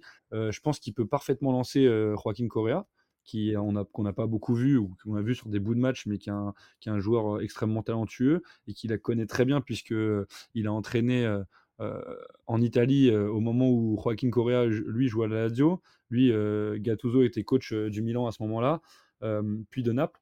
donc il le connaît très bien, il, il tente pas mal l'analyser. Je pense que la relation entre les deux va, bien se passer. je confirme aussi, enfin je suis d'accord avec toi aussi sur, sur les problèmes internes qui ont pas mal miné, enfin miné le début de saison. Ça va, tu l'as bien rappelé, le début de saison est correct au niveau des points et je trouve même au niveau du jeu, parce que là on, parle purement comptable, mais c'est vrai qu'au niveau du jeu, c'est globalement, l'OM domine tous ses matchs, doit même les gagner. Certes, il manque un petit peu de, finition, C'est ça qui, pêche un petit peu dans cette équipe de l'OM. Mais, euh, mais les matchs, ils sont largement dominés et ils doivent, euh, avec un peu plus de réussite, terminer avec trois points à chaque fin de match. En tout cas, dans, bon nombre des rencontres qu'on a vues depuis le début de saison. Donc, euh, moi, je suis pas très inquiet non plus pour l'OM. Je pense que Gattuso aussi a un profil qui peut correspondre complètement aux problématiques actuelles de l'OM. Et, il pourrait faire le lien parfait entre les problèmes qu'il y a en ce moment entre la direction et les supporters et pareil entre les joueurs et, la direction et entre les joueurs et, les supporters. Donc je pense que ouais, ça peut être la pierre angulaire d'un renouveau, même si toute proportion gardée, l'OM n'est pas non plus en crise. On va en parler après, mais Lyon, par exemple, est dans une crise bien plus importante. je pense que ouais, ça, peut être un, gros test ce soir qui, pourrait lui, faire marquer des bons points auprès de sa direction et de ses supporters. Un gros test, les gars, et euh, on est euh, actuellement à quelques minutes du match. Et euh, la composition d'équipe vient de tomber, donc je vais vous lister le 11. Donc Lopez au cage, Murillo, Mbemba, Gigo, Klos, Verretou, Rongier, Unai, et Correa, NGI, Aubameyang pour l'avant, donc des choix forts. Euh, vous venez d'en parler euh, très justement, mais notamment de, de Correa et euh, bah, tu as milité et tu as, eu, as eu gain de cause, puisque Unai commence, commence titulaire, Baba. Mais, mais assez intéressant cette, cette, ce, ce 11 titulaire, à voir quelle sera l'animation. précise, là ça vient juste de tomber sur le, les réseaux sociaux de l'Olympique de Marseille. Ça ressemble à un 4-3-3 là pour le coup. Ça ressemble à un 4-3-3 avec trois milieux de terrain. Unai qui va occuper, à, à mon avis, gauche, ce, ce ouais. côté gauche. Voilà. Et, et Correa qui intègre l'effectif. Donc, ça, ça, ça vient valider ce qu'on vient de dire à l'instant, ou peut-être qu'il y aura une relance de ce joueur-là, avec Aubameyang oui. qui sera peut-être un peu moins esselé, qui aura peut-être plus de joueurs pour combiner. Et, euh, et voilà, moi, j'ai bon espoir. Cette compo, elle me plaît. À voir ce ouais, ça va sur, euh, pour être tout à fait euh, complet, les remplaçants. Donc, sur le banc, Blanco, Meite, Balerdi. Euh, Ma Mayoka, Tika, Nadir, Aminarit, Muguet, euh, Sar et Vitinha. Et en pointe de Monaco, c'est qui? C'est Ben Yedder du coup? Euh, J'ai pas encore regardé la compo de Monaco, je vous la donne tout de suite. Ne bougez pas. Ouais, bah, c'est Ben Yedder. Ouais. Balogun, euh... Balogun, ah, Balogun Ben Yedder? Balogun ah, Ben Yedder. Alors, on va se régaler ce soir. Alors, il change de Alors, système. changement de système. Euh, Philippe Keun au cage, Singo, Maripan, Magassa, Vanderson avec Zakaria, Fofana, Jacobs euh, pour le milieu et Akliouche, Balogun, Ben Yedder. Donc, euh, ah ouais. bah, une association euh, Balogun, Ben Yedder. On sent tout de suite euh, des velléités offensives de, de la part d'Adi Hutter, le coach euh, monégasque. Comme pour Marseille, je vais rappeler les remplaçants Majekic, Majeki, pardon, Cartier, Matsima, euh, Kamara, Diata, Diop et FK. Efekele, Matazzo et Boadou. Euh, messieurs, donc là on a les compos, c'est un peu plus concret. Vas-y, euh, Baba. Je voudrais pas contrarier ton, ton talent d'analyse footballistique, mais malheureusement, je crois que c'est plutôt une composition plutôt défensive. Parce que même s'il y a Ben Yedder et Balogun en même temps, en fait, il rajoute un milieu de terrain. Euh, il vient compléter et renforcer ce milieu de terrain à 3, alors qu'avant, il jouait plutôt avec, euh, en plus de Ben Yedder ou, de Balogun, il y avait plutôt Minamino et, euh, et Golovin qui étaient sur les côtés, alors que là, il vient imposer un milieu supplémentaire. et pour, pour densifier ce milieu de terrain, à mon avis, il a plutôt peur des, des velléités offensives de l'Olympique de Marseille, euh. Moi, moi je, le, je, le, lis différemment, mais je, je, comprends tout à fait ce que tu viens de dire, euh, Baba, mais je le lis différemment parce que euh, je, je, vois plutôt du coup Jacobs dézonner et venir apporter, euh, et venir apporter un peu plus ouais, la balle vers l'avant, ouais, un peu plus offensif. Je le, je le vois comme ça. Après, euh, certainement que, que, que, Monaco craint euh, l'OM. On sait en plus, euh, rappelez-vous l'année dernière, la stat, je ne l'ai plus en tête, mais le nombre de matchs, enfin le pourcentage de matchs gagnés par l'OM, c'était beaucoup plus à l'extérieur. Donc là, on a aussi ce, ce, cette dualité qui peut, euh, enfin ce, ce, petit côté. euh, cette statistique, ouais, surtout à Monaco. Comment dire là Ouais, ouais, tu vois, ouais, ce, ouais, ouais. ce, petit côté psychologique, voilà, j'avais plus le mot exactement, euh, qui, euh, qui, peut, qui peut aussi jouer. Mais oui, je vois plutôt ouais, euh, Jacobs monter un petit peu, peut-être Zakaria sur quelques percées aussi, mais plutôt Jacobs venir en, en, complément des, des attaquants de devant. bah, du coup, les gars, voilà, je vous lance là-dessus. Qu'est-ce que vous pensez On rentre concrètement dans ce match? À quelques minutes du coup d'envoi, euh, de par rapport aux, effectifs et, aux animations qui se dessinent, est-ce que vous voyez du coup Marseille tout de suite mettre la pression sur les monégasques ou plutôt euh, essayer de développer un jeu et, de les piquer notamment sur les attaques rapides ou en contre? Bah, Moi perso, euh, je vois plutôt Marseille dominer ce match. Euh, après, je pense qu'il va y avoir pas mal de buts. si je me mouille un peu, je vais même te donner mon prono. Je vois bien 3-2 pour l'OM. Avec un match avec pas mal de buts, parce que c'est pas des équipes réputées pour leur défense. Et avec la défense que tu nous as annoncé des deux côtés, Ok. en connaissant Klaus et, et enfin en tout cas les latéraux de l'OM très très offensifs et la défense de Monaco qui est pas non plus une référence européenne, je pense qu'il va y avoir pas mal de buts et surtout que bah, tu, tu l'as dit, mais devant l'association Ben Yedder Balogun, ça peut en tout cas faire pas mal de dégâts. Même si Baba l'a bien fait de le souligner, il manque des joueurs importants dans le dispositif offensif de l'ASM, mais, mais en tout cas, ça pourrait, ça pourrait faire, faire mouche. Et puis, je reste sur notre prono de, de, base en parlant de Correa, qui je pense va faire pas mal de différence ce soir, et Aubameyang qui est plutôt en forme. Donc, ouais, ça, ça va être un beau match à voir. Baba, ton prono, et après je donnerai le mien. Moi, je vois plutôt un match nul. Euh, je dirais aller 2-2 pour, parce que, j'ai envie que ça soit comme ça, peut-être plutôt un partout, mais, je, vois, plutôt un match nul avec, une domination marseillaise et une équipe monégasque qui, va réagir froidement et qui va réussir à, marquer parce que quand on a Ben Yedder et Balogun dans une équipe, je, ne doute pas qu'il y ait au moins, un but pour cette équipe monégasque. Donc, si je résume, Brice plutôt victoire de Marseille, Baba plutôt match nul, et moi je vois plutôt une victoire de Monaco. je vais pas vous mentir, et, euh, et ça me rassure qui Enfin, ça me rassure, ah, ça, bah, me écoute, donne de... voir. ça me donne pas mal d'idées d'avoir euh, justement une association euh, Balogun euh, avec Wissam Ben Yedder. J'ai mis 3-1 moi, perso, une victoire assez large en fait, mais mais euh, je vois un match assez ouvert et Monaco avoir un peu plus d'armes euh, que Marseille pour, euh, pour justement les, les, les punir sur cette rencontre-là. donc voilà, et ça ferait, ça ferait quand même pas mal de mouvements parce que si Marseille venait à gagner, tu l'as très justement rappelé, Baba, il passerait 9, 10, 11, 12, il passerait deuxième. Troisième de, derrière Brest. 12 points. Non, ça ferait 12 points. Alors oui, à la différence de but, ce serait euh, ce serait troisième plutôt, ouais. Euh, plutôt troisième. C'est ça. Euh, plutôt troisième, juste après, euh, juste après Nice, mais qui joue demain. Et, euh, et de l'autre côté, Monaco, lui, par contre, peut retrouver son trône de, de, leader en attendant le match, le match de Brest également demain. Donc passer à 14 points et reprendre la tête du championnat qu'il avait connu sur ses premiers matchs. les gars, un dernier mot à, à, rajouter sur ce match ou on peut passer à l'Olympique lyonnais?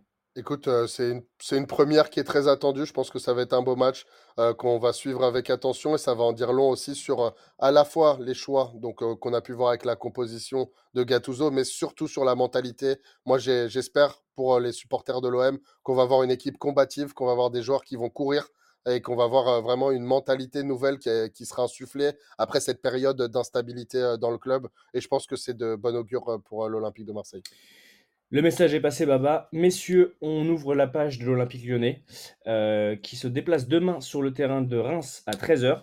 Euh, Reims euh, qui est actuellement cinquième du championnat, qui a fait trois matchs, trois matchs gagnés sur six et un match nul après avec deux défaites.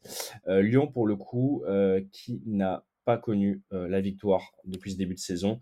J'ai vu une stat passer tout à l'heure et elle reste à, reste à vérifier, mais je crois, je n'ai pas envie de dire de bêtises, c'est pas celle-là, mais en tout cas l'une des équipes qui n'a toujours pas mené au score euh, parmi les, équipes du 5 grand championnat. Et oui, c'est la seule équipe européenne, Sacha, je rebondis là-dessus, mais vu que Luton a, a, ouvert le score tout à l'heure contre Everton, c'est la seule équipe européenne qui n'a jamais mené au score. Ça marche. Bah moi, je, je voulais pas forcément euh, nous mouiller et dire l'une des dernières, mais si tu as, tu me confirmes que c'est bien la, la seule. La seule ok, d'accord. Donc c'est bien la dernière. Donc l'Olympique Lyonnais est bien la dernière équipe à ne pas avoir mené au score. Enfin, la stat est, est complètement folle en tout cas. Euh, et alors, en Gilon, justement, sur le début euh, très très très compliqué euh, de l'Olympique lyonnais, donc actuellement 18e du championnat. Euh, zéro victoire, deux matchs nuls et quatre défaites pour l'OL. Euh, les gars, on a un nouveau coach qui est arrivé sur, les bancs de, sur le banc de l'Olympique lyonnais après le départ de... Enfin le départ, l'éviction de, de, Laurent Blanc, avec Fabio Grosso à la tête, à la tête de l'Olympique lyonnais. Brice, est-ce que euh, ce match de demain, donc face à Reims, est encore un match piège pour les Guns Est-ce que euh, on peut encore craindre une défaite euh, lyonnaise? Et est-ce que ça peut, à l'inverse, être un match un peu plus porteur d'espoir? Pour Lyon Tu vois vraiment encore un match compliqué comme depuis le début de saison bah, La question, c'est même est-ce qu'on peut encore parler d'un match piège? Puisque quand tu vois le début de saison de l'OL, c'est triste, c'est très triste. Euh, j'avais un petit espoir, euh, d'ailleurs j'en avais parlé, bon, le podcast n'est pas sorti parce qu'il y a eu des problèmes techniques, mais on, avait évoqué le, le Brest-Lyon de la semaine dernière en, en, avance avant que la rencontre ait lieu. Et quand on voit que euh, contre Brest, euh, Lyon s'est fait dépasser, mais vraiment dépasser dans tous les secteurs du jeu. Euh, j'ai les stats sous les yeux, mais il y a eu 27 tirs, dont 11 cadrés pour Brest. Lyon seulement 6 tirs, dont 3 cadrés. Une possession à la faveur de Brest. Bref, tout était défavorable aux Lyonnais. Et on n'a pas l'impression qu'il y a un électrochoc, en fait. C'est-à-dire qu'on n'a pas l'impression que Lyon peut redresser la barre. Là, ils vont jouer face à une équipe de Reims qui, joue très très bien en ce début de saison, qui est aussi l'une des équipes surprises de, ce début de, championnat. qui reste sur sa lancée de fin de saison dernière avec Will Steele qui fait un travail incroyable et tout fonctionne plutôt bien. À l'inverse, une équipe de Lyon où on n'a pas.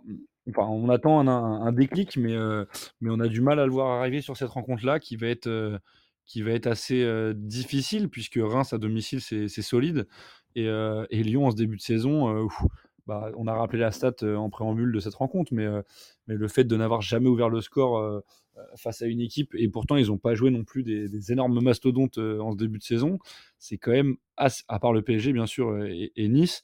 et encore Nice, toute, proportion gardée. voilà, c'est quand même très très inquiétant. Lyon dernier, euh, si je dis pas de bêtises, ils sont derniers. Euh, on n'a pas l'impression qu'ils peuvent euh, remonter la pente. Donc on est forcément très inquiet. Ils sont lanterne rouge. Ils sont partis pour pas prendre les trois points. En tout cas, je suis, je, verrais même Reims favori dans cette rencontre. Donc c'est assez étonnant de dire ça. On n'aurait jamais dit ça en début de saison. donc voilà. Et, je rajoute un truc, c'est que on parlait de l'environnement un peu délétère à Marseille, mais alors à Lyon, c'est encore pire. Euh, on, se souvient de l'histoire entre John Textor et, Jean-Michel Aulas, qui a failli euh, terminer euh, devant la justice. Là, il y a encore Moussa Dembélé, qui est un ancien joueur de l'OL, oui. à l'Etifak en Arabie Saoudite, qui a encore dégommé les dirigeants lyonnais en les traitant d'incapables et d'incompétents. Donc, tu euh, fais très bien d'en parler. D'ailleurs, pour, pour amener juste un tout petit peu de contexte là-dessus, euh, Brice, c'est super euh, cette, ce, point là-dessus. Mais c'était chez l'équipe, c'est ça, Brice? Ouais, ouais, ouais. il a, ouais, ouais chez...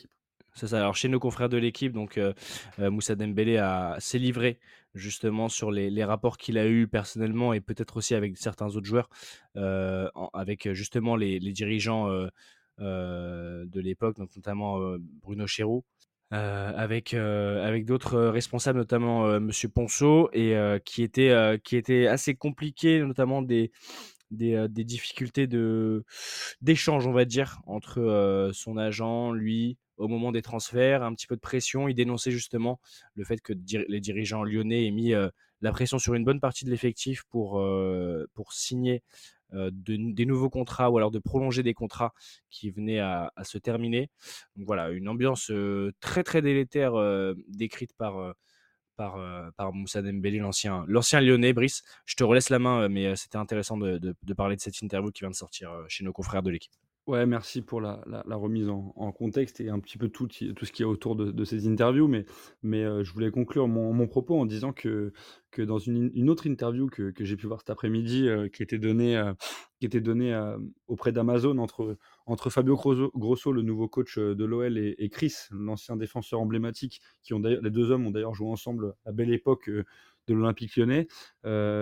Chris qui a posé la question au coach en lui disant mais John Textor a, évoqué l'ambition d'un podium en fin de saison. Bon, là, on peut, clairement avoir un fou rire, mais, pas vraiment. Mais on voit vraiment la déconnexion de l'homme d'affaires avec la réalité du terrain. Quoi. Parce que entre ce qui est montré sur le terrain et ce que, ambitionne John Textor, c'est quand même le jour et la nuit.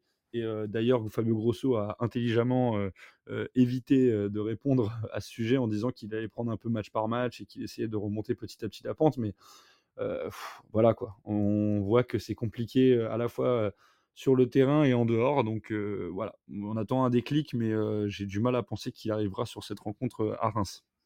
Et toi, Baba, qu'est-ce que tu penses euh, de ce que vient de dire euh, Brice, très justement Déclic, pas déclic, ça va être quand même compliqué là pour euh, se remettre la tête à l'endroit euh, chez les Lyonnais? Oui, donc en effet, c'est c'est la crise à l'OL, c'est la crise euh, à tous les niveaux.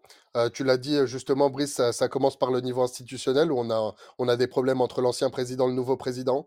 Euh, ce nouveau président, ce nouvel actionnaire, John Textor, on arrive à me poser vraiment des questions sur, sa connaissance du football, sur sa gestion d'un club comme l'OL. J'ai l'impression que ça a été un très mauvais choix de la vente de Jean-Michel Aulas à, John Textor. J'ai vraiment beaucoup de doutes sur cet homme-là. En témoignent plusieurs choses, dont le recrutement, le recrutement de l'entraîneur. On va en parler, Fabio Grosso. Euh, bon, pourquoi pas C'est un ancien du club, euh, c'est une promesse, mais est-ce que c'est vraiment du standing de l'Olympique lyonnais? Euh, Il n'a jamais rien prouvé, il n'a aucune référence par le passé. Avoir gagné la Série B en ayant proposé un jeu attractif, c'est très bien, c'est très beau, mais est-ce que c'est ce dont, euh, est-ce que c'est ce qu'attendent euh, le- les supporters de l'Olympique lyonnais? J'en suis pas sûr. À mon avis, c'est clairement un manque d'ambition. Et quand on voit le recrutement en termes de joueurs, en termes d'effectifs, enfin, je suis désolé, mais les joueurs qui sont arrivés à l'intersaison, c'est, euh, euh, enfin, je veux dire, si j'étais supporter de, de l'Olympique lyonnais, je serais, vraiment très déçu. Euh, je pense que c'est, un clair manque d'ambition, c'est un clair euh, recul. Et puis, ça se, matérialise euh, en termes de résultats. L'Olympique lyonnais, c'est la pire attaque de Ligue 1 avec seulement trois buts. C'est la deuxième pire défense. Euh, il se retrouve dernier au classement. C'est indigne d'un club comme ça. Et ce match, euh, euh, et ce match face à Reims, il va être charnière. Puisque, et même tout le mois d'octobre va d'ailleurs être charnière, puisque Lyon pardon, va affronter d'abord Reims, ensuite Lorient, ensuite Clermont. Et attention derrière, on va enchaîner donc au mois de, au mois de novembre avec Marseille, Rennes, Lille, Lens, Toulouse, Monaco. Donc, ils ont trois matchs là pour se remettre la tête à l'endroit. Euh, Il y a quand même des qualités dans cet effectif, donc je ne dis pas que ça sera impossible, mais je pense que là, ils sont, ils ont, ça va être quand même très très compliqué. L'entraîneur n'a aucune preuve et arrive avec un effectif qui est en perte de confiance et qui, a, très peu de qualité footballistique malgré quelques bons joueurs, comme je viens de le dire. hein.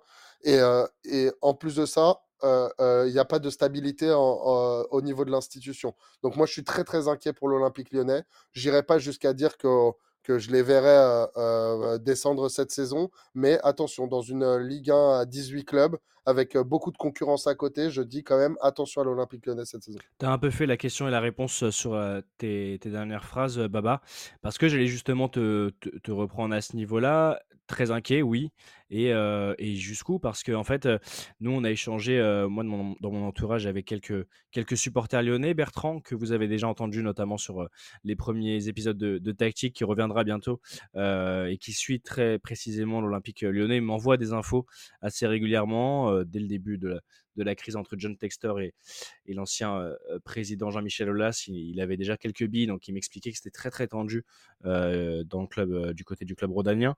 Euh, ouais, et du coup les gars, je voulais en venir sur euh, bah, la détresse des supporters lyonnais qui, m'entourent et qui eux commencent à se, commencent à se dire que euh, si euh, aucun capitaine ne revient prendre du service dans le bateau, et je prends, je prends cette expression en exemple euh, par rapport à ce que tu disais tout à l'heure, Baba, sur Gattuso, par rapport à, l'Olympique de Marseille, mais si personne ne revient, et je pense que là, il faut plus qu'un changement d'entraîneur pour, euh, pour vraiment relever tout ça, euh, je sais pas, je sais pas vraiment euh, une union sacrée entre les joueurs, quelque chose qui, qui dépasse, euh, qui dépasse le côté euh, purement sportif que euh, de faire une passe à 10 ou, ou d'aller marquer un but, mais vraiment un élan. En fait, ça va être très très compliqué pour les, pour les Lyonnais. Brice, toi, ton avis à, ce niveau-là, est-ce que pour toi, il faut, je ne sais pas, une réunion peut-être de tous les joueurs? De, Vous savez, on en avait déjà on avait déjà eu cet exemple-là et ça peut le faire euh, à la fois dans les périodes où ça se passe bien. On a l'exemple du Paris Saint-Germain, je crois qu'il y a quelques jours ou hier ou avant-hier, euh, euh, Keller Navas a reçu euh, quasiment l'intégralité des joueurs ou, l'intégralité des joueurs parisiens à son domicile pour un barbecue. Mais ça marche aussi dans les moments de crise où les joueurs ont besoin de se, retrouver euh, les yeux dans les yeux. Ce sont les acteurs sur le terrain. Euh, et voilà, se dire peut-être, écoutez, on ne calcule pas ce qui se passe euh, dans les sphères du club. Nous, on joue, pour, on joue pour nous, on joue pour nos supporters surtout et avant tout pour nos supporters. Et on essaie de donner un- une meilleure image du maillot que l'on porte. Euh, ce qu'avait notamment demandé le président des Bad Gones, le club de supporters euh, majoritaire du côté de, Lyon, il y a euh, de cela deux, journées face au Paris Saint-Germain après la claque reçue à domicile. Brice, à toi la main. Bah forcément, il y a des, des périodes d'échange déjà qui doivent être mises en place parce qu'on n'a pas l'impression que le, groupe en lui-même vit bien. Et il y a aussi le fait que des joueurs historiques du club prennent, prennent un leadership, en tout cas prennent leurs responsabilités. Je pense à Alexandre Lacazette, je pense à, à Corentin Tolisso, euh, Anthony Lopez, des joueurs qui, sont, qui connaissent très bien le club, qui connaissent les rouages, qui, qui sont là depuis très longtemps et qui, euh, et qui ont un impact euh, important sur le, la vie de groupe. Alors certes, Baptiste l'a très bien rappelé, le président est, euh, on va dire, défectueux, même si euh, c'est un peu, euh, on dirait que je parle d'un objet, mais, mais voilà, il, il est assez défaillant, en tout cas, sur la connaissance du football, ça c'est clair. Et puis même dans sa manière de, de gérer, puisque d'aller de, quasiment devant la justice, enfin, en tout cas, je ne sais pas si c'est officiel, mais en tout cas, ils se sont pas mal menacés dans les médias avec Jean-Michel Aulas, c'est quand même se mettre... euh, un homme important de l'institution à dos, et puis une partie de ses supporters aussi à dos. Donc c'est quand même très très euh, euh, stupide, à mon sens. Et puis, bah, Baptiste l'a rappelé, Fabio Grosso, c'est un pari. C'est compliqué dans une situation où, où l'OL est très très très mal en championnat, à la fois au niveau comptable, à la fois au niveau sportif, puisqu'ils ne montrent rien sur le terrain. On n'a pas l'impression qu'ils peuvent redresser la barre, en tout cas en, continuant de la sorte. Donc ouais, ouais, je pense qu'il y a un électrochoc, il va falloir qu'il y ait un électrochoc, et euh, elle va pas passer par le président, ça on, a, commencé à, à le comprendre. Elle viendra pas spécifiquement de Fabio Grosso, en tout cas peut-être pas tout de suite.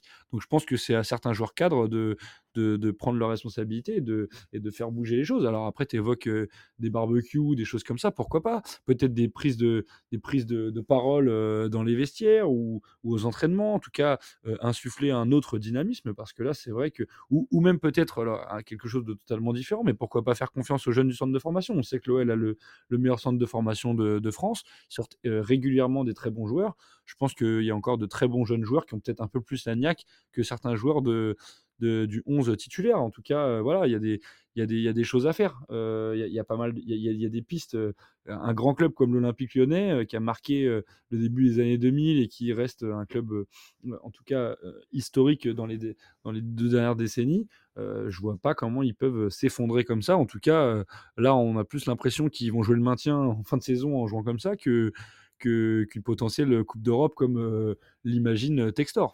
Ouais, en tout cas, moi, personnellement, et je pense que vous aussi, les gars, bah, je suis, je vais pas dire, je suis touché. euh, c'est pas non plus, euh, ça reste du football, mais je trouve ça quand même très, très difficile justement de voir euh, un club aussi euh, impactant et important de l'histoire du football français être euh, autant à la peine en ce début de championnat.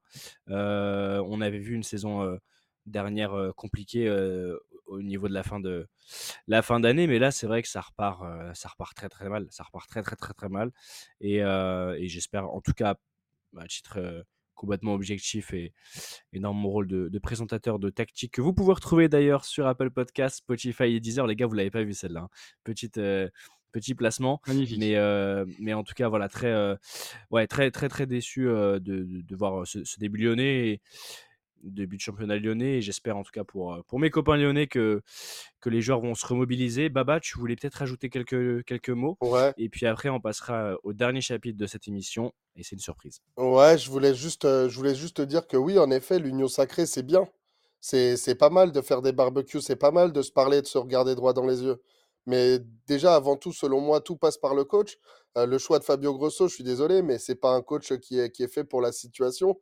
On a parlé d'un coach un peu pompier, tu as évoqué ce terme qui est connu dans le football, Brice, mais, mais c'est pas, c'est vraiment pas le cas de Fabio Grosso. Il n'arrive pas en tant que pompier. Donc c'est un choix très étonnant et c'est très casse-pique pour lui. Et je tiens à rappeler quand même que Lyon, c'est le deuxième budget de Ligue 1. À un moment donné, il faut investir. À un moment donné, il faut mettre de Je, je suis l'argent. d'accord, Baba, mais la, il a de l'argent ou il la question c'est euh, qui, alors déjà qui viendrait? Euh, Parce que si on liste et qu'on regarde justement les derniers coachs, donc là il y avait Laurent Blanc avant lui, mais on avait quand même Peter Boss euh, en, pré- en prédécesseur. Enfin, c'est des coachs qui avaient quand même une certaine vision, un petit standing et tout. Qu'est-ce que tu penses toi? pourquoi se séparer de Laurent Blanc? Pourquoi se séparer de Laurent Blanc qui fait une, une fin de saison un tout petit peu compliquée, mais qui a su- sur la deuxième moitié de saison de l'année dernière, il fait troisième de Ligue 1 euh, avec Lyon? Il est, c'est un, coach important, c'est un coach qui a fait ses preuves, c'est un coach qui a, qui a- qui- qui peut-être peut-être avait un peu baissé les bras. Je pense que c'est peut-être aussi pour ça euh, que, que, l'Olympique Lyonnais a choisi de s'en séparer. Mais en même temps, il faut voir ce qu'il a à sa disposition. Je suis désolé, quand l'équipe jouera le 11 titulaire du dernier match de Lyon, donc on joue avec euh, Morera, Nuama, Aoku, Akwoku, euh, Clinton Mata, Kumbedi. Enfin, je veux dire, euh, c'est une équipe qui, il y a 2-3 ans, était en demi-finale de Ligue des Champions. C'est absolument impossible de démarrer une saison avec un effectif de, de cette Mm. qualité. Euh, Lyon mérite mieux. L'Olympique lyonnais mérite mieux, mérite un- un- des investisseurs sérieux qui sont capables de diriger le club de manière sérieuse et de mettre de l'argent. Quand on voit que Lyon a eu un passage devant la DNCG pour surveiller leur, leur budget, mais on, est- on est en train de se demander de quel Ouais, club on parle. On n'a pas l'impression qu'on parle d'un club qui a 250 millions de budget, qui est le deuxième budget de Ligue 1, qui a plus de budget que, que bon nombre de clubs, euh, euh, même Bien à l'étranger. Donc, euh, donc euh, moi, je dis attention, c'est que des mauvais signes et je suis pas convaincu que, que des barbecues ou autre chose feront l'affaire. À mon avis, ça passe par le choix d'un coach cohérent et un recrutement euh, à l'intersaison qui va être très important pour combler les manques Justement, c'est ce que j'allais dire. Donc là, dans, dans quelques mois maintenant, un peu plus de deux mois et demi, là, euh, le, le mercato euh, d'hiver va s'ouvrir. Mais d'un côté, ça va aussi être un challenge parce qu'on sait que les gros transferts généralement se font en fin de saison.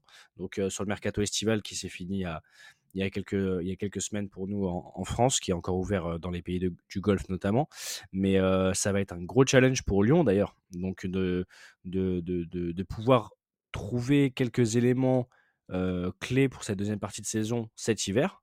On sait que les meilleurs joueurs ne partent pas, ne partent pas et ne sont pas transférés justement sur, sur le mercato de l'intersaison.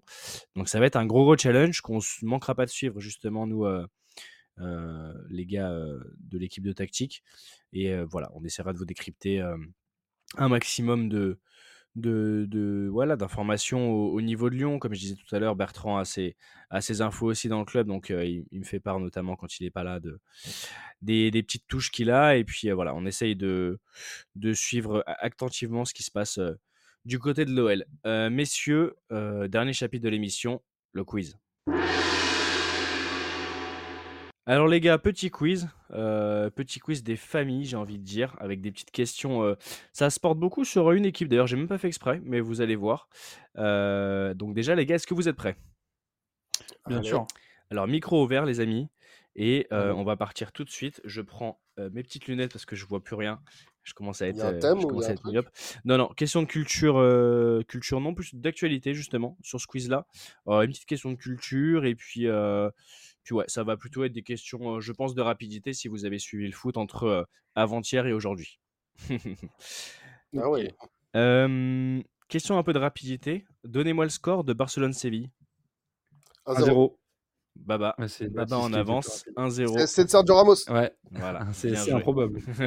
Bien joué. Un point pour Baba. Je vais euh, d'ailleurs mettre donc, BR pour Brice et B pour Baba. Un point à zéro. Euh, alors là, c'est une question que je vais peut-être devoir changer en termes de réponse parce que le classement ne fait que changer. Hop, hop, hop. Ouais, ça a changé, mais c'est les trois mêmes. Alors, euh, Liga, donnez-moi les trois premiers du classement. Euh, Oh là. Euh, Real Madrid, Barcelone et Gérone, non? C'est ça. Ouais.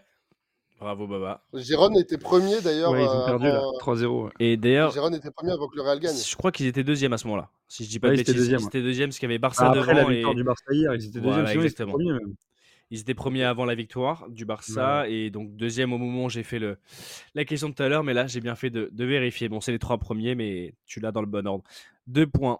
Euh, Alors, euh, quel geste technique a pour la première fois été réalisé en 1987 Payanka. Non. ah non, c'est plutôt, c'est plutôt ça. Ni l'un ni l'autre? Euh, J'ai pas entendu ta réponse, euh, Baba. Madjer. Oui, c'est le manager. Ah. Exactement. Porto Bayern. Putain, t'es en fusion, euh, Baba. Tu reviens. euh, Ah, Bah, là, je l'avais tenté euh, avant même d'entendre la fin de la question. hein. Tu me dis quel geste Ah, j'avais pas entendu. J'avais pas entendu. J'ai juste entendu. soit l'un, soit l'autre, J'ai entendu. euh, j'ai entendu ce que ce qu'avait dit Brice. Alors les gars, donnez-moi le nom de l'ancien vice-président de la commission des arbitres impliqués dans le scandale de la corruption Negreira. du Barça. Bravo Baba. Bravo Baba. Et euh, Brice, ça commence à être chaud pour toi, mon gars. Ça commence à être Ouais, ouais, bah compliqué. là, c'est c'est la 4-0. 4-0. la déculottée. 4-0, la déculottée. euh, Et oui, j'ai pas fait, Alors, euh, j'ai pas fait assez de questions pour que tu puisses te rattraper, donc c'est déjà euh, compliqué pour toi. Ça va être une victoire, mais on va se faire un kiff. On va faire les trois dernières questions. Sur quel terrain se déplace le Stade Rennais jeudi en Europa League? Villarreal. Villarreal. Ah, Bien bien joué. Ah, bien joué, sauve l'honneur au mon moins, cher. Brice. Ah ouais, putain, je l'avais pas. Tu sauves l'honneur. Euh, pour la prochaine question, je vais vous demander un, un, un nombre, même pas un chiffre, mais un nombre. La fameuse fourchette. Alors, la fameuse fourchette. Alors, avant de, que vous puissiez donner vos, vos, euh, comment on dit? Propositions. Vos propositions, merci Brice, j'arrive plus à parler. Euh, vous avez à 20 près. Donc, vous pouvez taper 20 en dessous, 20 au-dessus. Ok. Ok. Encore sympa ça. Alors, je voudrais savoir le nombre de buts qu'Antoine Griezmann a marqué avec l'Atlético. Je rappelle qu'il a marqué un but hier. Oh là. On a 20 le nombre de matchs au moins pour nous Alors, euh, On joue chacun à notre tour ou on joue. euh, celui qui, se donne, celui qui donne la, la première, celui qui se sent chaud pour répondre en premier, donne sa proposition. Donc, alors, euh, je pense que je pense qu'il est pas loin de battre le record. Ça, je le sais. Même, il est pas loin de battre le record du meilleur buteur euh, de l'histoire de l'Atlético. Euh, j'ai plus le chiffre. Je vais peut-être dire une connerie, mais je dirais peut-être 280 Ouais, j'aurais dû peut-être te donner le nombre de matchs avant parce que c'est c'est c'est quand même c'est quand même beaucoup. Ah. Mais on est plus sur euh, 348 matchs, donc c'est vrai que ça fait Ah oui, ça effet. fait ça fait bien beaucoup. Bon, bah, Brice, Brice, je te laisse la main et puis après si t'es encore si t'es pas encore dans les 20, bah, bah ce sera à toi d'affiner. À toi Brice. Ah, moi, je vais pas être dans les 20, je pense, mais je vais dire. T'es 348 matchs. Oh, 220 Ouais. buts? T'es au-dessus et t'es t'es- alors t'es au-dessus, t'es pas dans les 20, donc Brice euh, Baba t'as encore une chance de, de t'approcher. Il est au-dessus. Il est pas dans les 20. Là, Ça là, m'étonne. Je là, pensais là- que. non non il est il est en dessous de ce que vient de dire Brice. Brice est au-dessus, a donné une- Ouais. un nombre au-dessus. Bah écoute, euh, déjà, je serais d'avis de t'accorder euh, le point Brice par rapport à la dinguerie que je viens de dire juste avant. Allez, vas-y. t'as- Mais du coup, je vais dire, je sais pas, 180. T'es pile dans les 20. 160 buts. Ah, c'est pas tant que ça, ok. Eh ben. Ouais, c'est Ouais. Ouais. Je, je, je liste, euh, je liste à peu près parce que en fait, il faut, faut être très, très transparent avec nos, très transparent avec nos auditeurs. Euh, toute compétition avec le, confondue avec l'Atlético Madrid. Alors, j'ai exactement euh, un premier passage de 2014 à 2019, 257 matchs, 133 buts. Ensuite, un deuxième passage 2021-2022. Et depuis 2022. Donc, en 2021-2022, j'ai 8 buts en 36 matchs. Et depuis 2022, 55 matchs, 19 buts. Donc, ça fait un total de 160. Maintenant, c'est vrai que j'ai un chiffre qui s'approche de ça, mais qui n'est pas totalement le même sur, euh, chez nos confrères de l'équipe, euh, qui, qui recensent les, les, les statistiques individuelles. Mais on n'a pas la même date de mise à jour. Donc, j'ai pris euh, le site sur lequel la date de mise à jour était la dernière. Donc, euh, Ce qu'il faut préciser avec Antoine Griezmann, c'est qu'il faut lui rajouter en plus une centaine de passes C'est- décisives. Donc euh, forcément, C'est exactement ça euh, par lequel j'allais conclure. C'est surtout que Griezmann a été influent dans le jeu, soit sur l'avant-dernière passe, soit sur la dernière. Donc forcément, ça, il a moins des stats d'un buteur, comme, euh, comme avait pu euh, sortir. Je ne sais plus qui, euh, qui avait répondu et sur quel joueur récemment, mais euh, c'était, c'était ma- ah si, c'était sur euh, euh, David Silva. On avait parlé de David Silva au moment de Ah, de la fin de sa carrière et Khalil avait sorti un chiffre euh, ahurissant. Ah, Euh, bisous, à Khalil, bisous à Khalil d'ailleurs, on, on le revoit bon, bientôt. bah, je, te, je te laisse le point, euh, Brice, tu l'as Ah, c'est mérité. gentil. Alors 4-2, donc là ça va être euh, le... la dernière question. Ouais, allez. Donc voir si tu t'approches du 4-3 et si tu, tu Si je perds peux avoir des les- remords sur ma vitesse. C'est super simple. euh, c'est le match qui opposait tout à l'heure le Real Madrid à Riron. Euh, quel Français a marqué? Ah non, Tchouaméni. Chouameni. ouais, bien vu. Ah, Un peu, un peu en avance pour a Baba, donc là ça, a ça scelle. bien joué. c'est vrai qu'il faut, faut que je fasse attention à ne pas forcément sortir d'éléments de, Bah, d'éléments de la question sinon, avant de sortir la question en, c'est rédhibitoire. C'est-à-dire que si on dit trop vite, euh, on est, on est Oui, mais bon, vous, savez très bien que, que, que certains, euh, certains euh, Ouais, tu vas créer des. concurrents vont, tu vas créer vont avoir du mal à. Heureusement qu'il y Khalil aujourd'hui, justement, on en parlait. Certains concurrents tunisiens. On a rapide encore, on le-.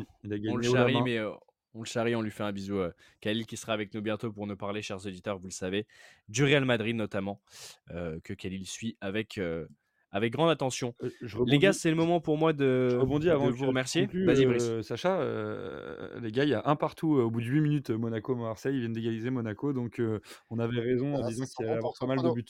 Alors l'ouverture du score, tu peux la rappeler d'ailleurs euh, pour nos auditeurs Bah, euh, première Brice? minute de jeu, euh, but, euh, but euh, de Iliman Ndiaye. Ouais. euh, Et l'égalisation d'Aubameyang et l'é- l'égalisa- l'égalisation de Magnès Akliouche. Donc pour l'instant, c'est un scénario qui est plus proche du tien, je crois. Euh, ou non, de Oh, bah, Baba tout le monde est dit. encore euh, bon. Ouais, hein. j'ai dit match nul. T'avais, t'avais dit match nul, donc pour l'instant, on est sur ça. un, un pronostic bon, mais pas forcément le score exact.